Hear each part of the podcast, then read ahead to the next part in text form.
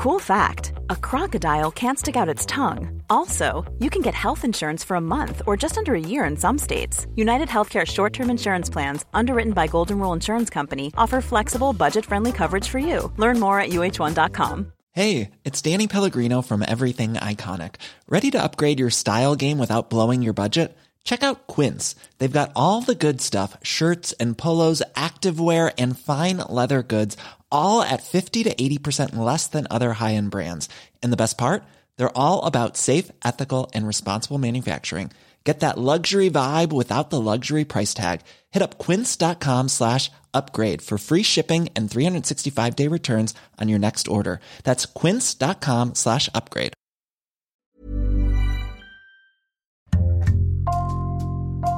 Bonjour, c'est Jules Lavie pour Code Source, le podcast d'actualité du Parisien.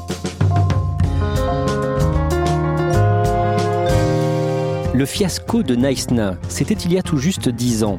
Le 20 juin 2010, pendant le mondial de football en Afrique du Sud, Franck Ribéry, Patrice Evra et les autres bleus refusent de descendre du bus pour s'entraîner en réaction à l'éviction de Nicolas Anelka qui avait insulté le sélectionneur Raymond Domenech. Naïsna restera comme la pire crise du football français. Code Source vous la raconte en deux épisodes avec Christophe Bérard, journaliste au service des sports du Parisien. Christophe Bérard, on a une photo d'archive sous les yeux, ce bus immobilisé à Naïsna, quelques dizaines de reporters juste devant et vous êtes, vous, sur cette photo. Est-ce que vous pouvez nous la décrire? Je suis en premier plan, on me voit avec mon sac à dos, téléphone à la main. Bon, pas forcément très très bien habillé, mais ça c'était, euh, j'étais pas censé être euh, sur une photo. Je me dis, dix ans après, j'ai eu une chance énorme d'être là ce jour-là. Ça reste un de mes plus grands souvenirs de journaliste de ma carrière. C'était inattendu et surtout c'était comme une espèce de pièce de théâtre où à la fin les masques tombent. Tout a été incroyable ce jour-là. Pourtant, vous n'aviez pas vraiment très envie d'aller euh, couvrir cet entraînement? Ah, je vais être très franc, j'avais pas du tout envie d'y aller. Pourquoi? Parce qu'en fait, c'était c'était perdre quelque part deux ou trois heures pour rien, parce que on devait prendre un bus sécurisé euh, par la police sud-africaine pour aller se rendre euh, sur le terrain d'entraînement, et le seul le premier quart d'heure nous était ouvert, c'est-à-dire qu'en fait, on aurait eu juste le droit d'assister à l'échauffement des 23 bleus qui auraient couru. On aurait juste eu droit à ça, et on serait remonté dans un bus qui nous aurait ramené sans parler aux joueurs, sans même assister à l'entraînement, sans voir. Il y avait objectivement, ce jour-là, on était censé pas apprendre grand-chose.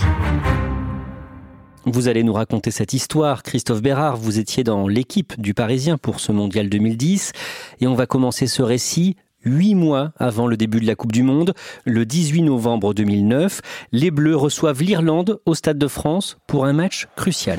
C'est un match de barrage, c'est-à-dire que le vainqueur de ce match obtiendra un ticket qualificatif pour le mondial en Afrique du Sud. Alors au match aller en Irlande, tout s'est très bien passé. La France s'est imposée 1-0, but de Nicolas Anelka.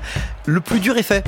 Et à la surprise générale, au Stade de France, la France joue n'importe comment, déjoue complètement. Elle est menée 1-0, elle est en prolongation, il y a toujours un 0. Là, on est parti pour aller à une séance de tir au but. Et puis tout à coup, il va y avoir un événement. Ballon dosé dans la surface, parce qu'il sortent pas, ils sortent pas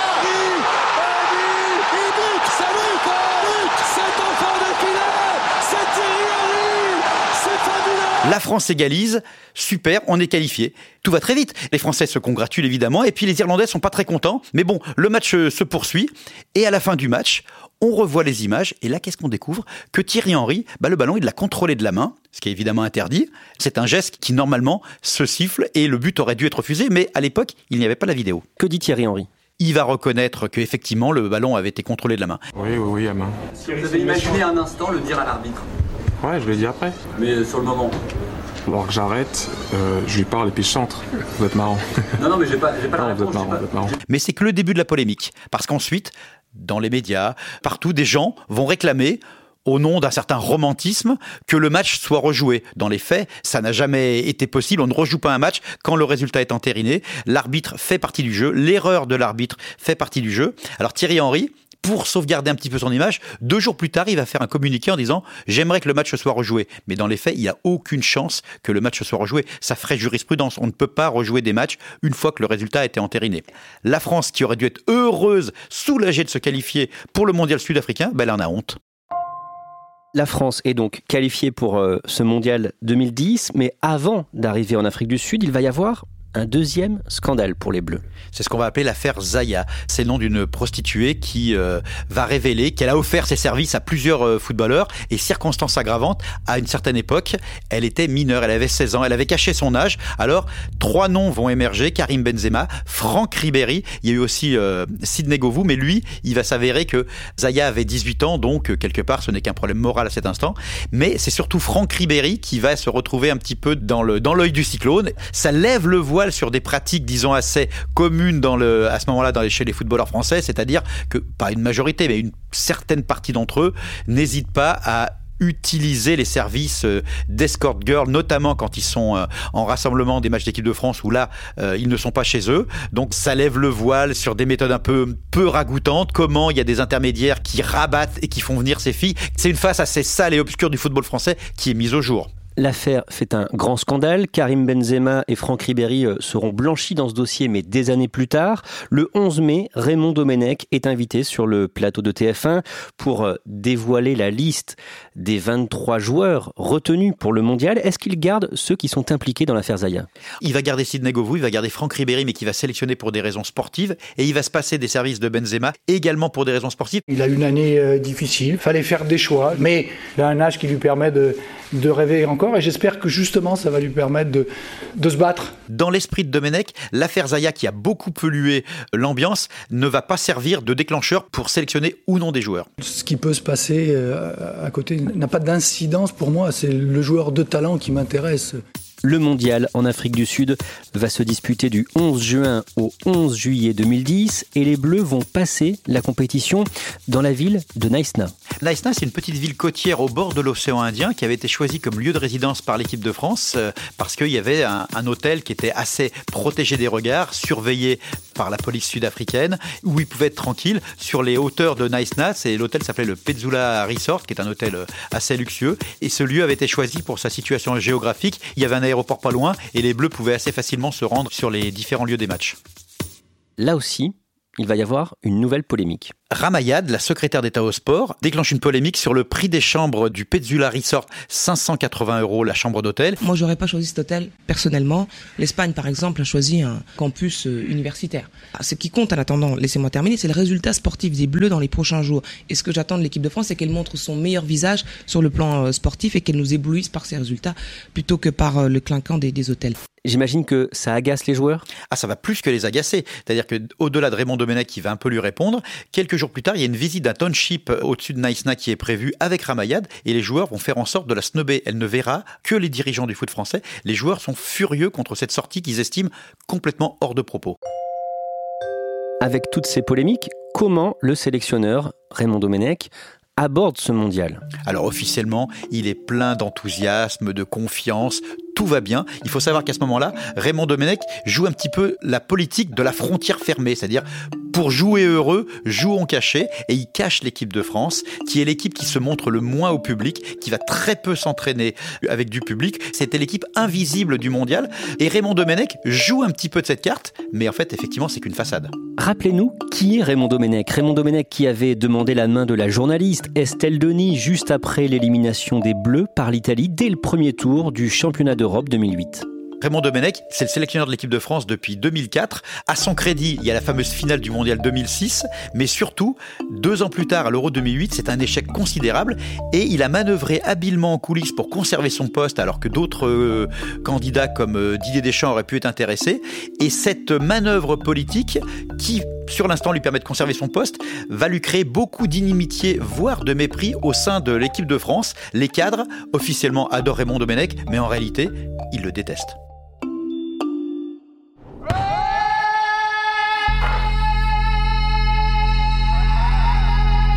Le mondial 2010 est lancé. Les Bleus jouent leur premier match le 11 juin contre l'Uruguay. Décrivez-nous ce match. Alors le match, on va pas en garder un grand souvenir. Moi j'ai le souvenir surtout de ces vous vous et là stridents qu'on entend pour la première fois, ces trompettes en plastique qui sont objectivement assourdissantes. Je vous conseille pas de les écouter pendant 90 minutes. Il fait froid au Cap et le match est terne et ça se termine par un 0-0 assez terne, assez pauvre. L'équipe de France a pas forcément raté son entrée, mais euh, on voit pas grand chose du jeu de l'équipe de France.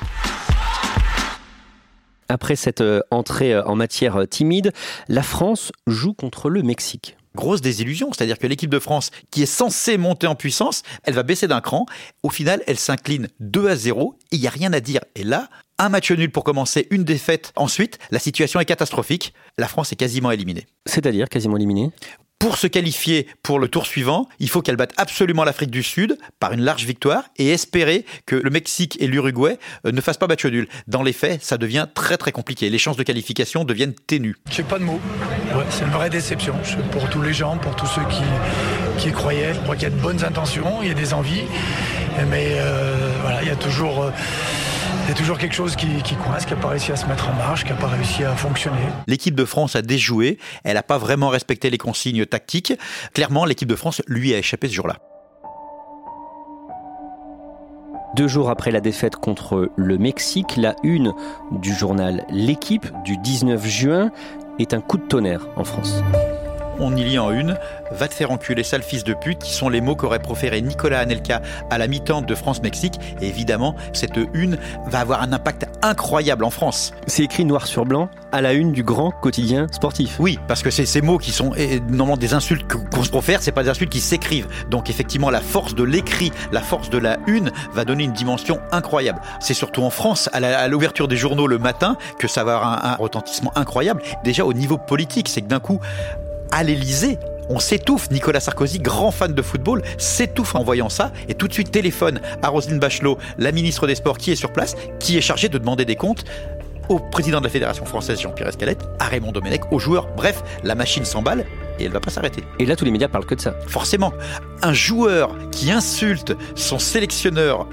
dans le vestiaire à la mi-temps, sous le maillot de l'équipe de France, Nicolas Nelka, qui est un joueur qui est assez connu, emblématique, Raymond Domenech, le cocktail est, détonnant. Alors ensuite, est-ce qu'il a bien dit ses mots, etc. Mais d'un coup, la machine s'est emballée. Est-ce qu'il a bien dit ses mots? Alors, deux versions vont s'opposer, évidemment la une de l'équipe. Certains joueurs vont nous dire ensuite, c'est pas exactement comme ça que ça s'est dit. Anelka dira lui-même plus tard qu'il aurait dit, enculé, tu as qu'à la faire ton équipe de merde alors certes, on peut jouer sur de la sémantique.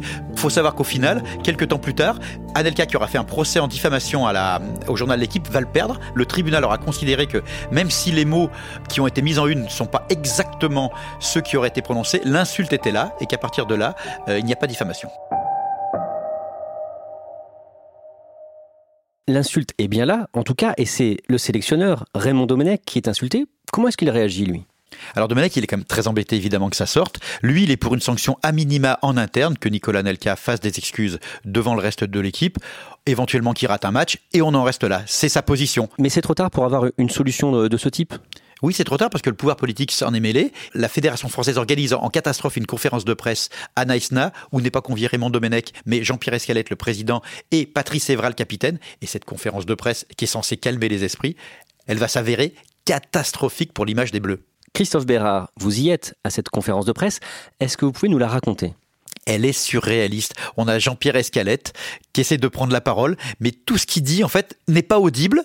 Et d'un coup, Patrice Evra, qui était censé ramener le calme dans l'auditoire, expliquer que tous les joueurs sont solidaires, etc., d'un coup va avoir cette phrase terrible. Le problème de l'équipe de France, c'est pas Anelka. C'est le traite qui est parmi nous. Parce qu'il faut le dire. Comment cette chose a pu sortir dans la presse? Puisqu'il n'y avait que nous, les joueurs et le staff. Moi, la, question qu'il faut se poser, c'est ce traite qu'il faut éliminer du groupe. Traduction, les insultes, c'est pas grave. Nous, ce qui nous choque, c'est que ça soit sorti. Et cette sortie-là, mais elle va être terriblement contre-productive pour les Bleus. Qu'est-ce qui se dit après, chez les journalistes notamment? Il n'y a plus de pouvoir fédéral. Jean-Pierre Escalette, qui était censé être le maître d'école et ramener tout le monde euh, dans le rang, est complètement dépassé par la parole de son capitaine.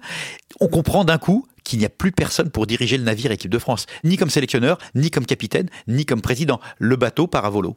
Le capitaine des Bleus, Patrice Evra, il est euh, ami avec Nicolas Nelka? Oui, il est ami avec Nicolas Nelka, il est ami avec beaucoup, mais le problème c'est qu'il va il réagit avec son cœur. Il est capitaine par défaut, il nommé juste avant le mondial par Raymond Domenech, alors que d'autres joueurs euh, auraient espéré au nom de leur expérience euh, voir s'enrouler le brassard autour du bras, mais il n'a pas le niveau de charisme pour être un meneur d'hommes. Ça c'est le problème. Est-ce qu'on sait ce qui se dit, ce qu'il se passe à ce moment-là au sein des Bleus? Ils veulent donc savoir qui a parlé aux journalistes euh, de l'équipe? À cet instant, il y a une paranoïa énorme en équipe de France. Qui est le traite Qui a parlé? Oui, effectivement, la seule chose qui alimente leur conversation, c'est qui a parlé. Et on va savoir ensuite que eux, ils vont se réunir et ils ont un soupçon sur un homme. Qui? Ils pensent tous que c'est Raymond Domenech. Ils sont dans un tel état de paranoïa, ils pensent que c'est Raymond Domenech lui-même, ça va s'avérer complètement faux, qui aurait organisé la fuite. On en est là dans l'esprit de l'équipe de France. Que se passe-t-il après cette conférence de presse? Le président Escalette demande des excuses publiques à Nicolas Anelka, condition sine qua non pour son maintien en bleu. Anelka refuse. Il dit oui, je suis d'accord pour m'excuser devant les, devant les joueurs et le staff, mais hors de question que je le fasse devant les médias. Devant ce refus, la décision tombe comme un coup près. Nicolas Anelka est exclu de l'équipe de France. Il a quelques heures pour quitter Nice Night et rejoindre la France. Qui a pris cette décision? Clairement, cette décision, elle a été prise par Nicolas Sarkozy qui a exigé, via l'intermédiaire de Roselyne Bachelot, que l'équipe de France se sépare immédiatement d'un joueur qui a insulté son sélectionneur. Le prochain épisode de Code Source, on va voir pourquoi cette éviction est aussi mal perçue par les joueurs de l'équipe de France et comment ils vont préparer leur coup d'éclat. Merci à Christophe Bérard. Code Source est le podcast d'actualité du Parisien, disponible chaque soir du lundi au vendredi. Cet épisode a été conçu et préparé par Benjamin Boucriche, production Marion Botorel et Thibault Lambert, réalisation Benoît Gillon. Si vous aimez Code Source, n'oubliez pas de vous abonner et de laisser un commentaire sur votre application de podcast préférée, comme Apple Podcast ou Podcast Addict. Vous pouvez aussi nous faire des retours directement. Code Source at leparisien.fr.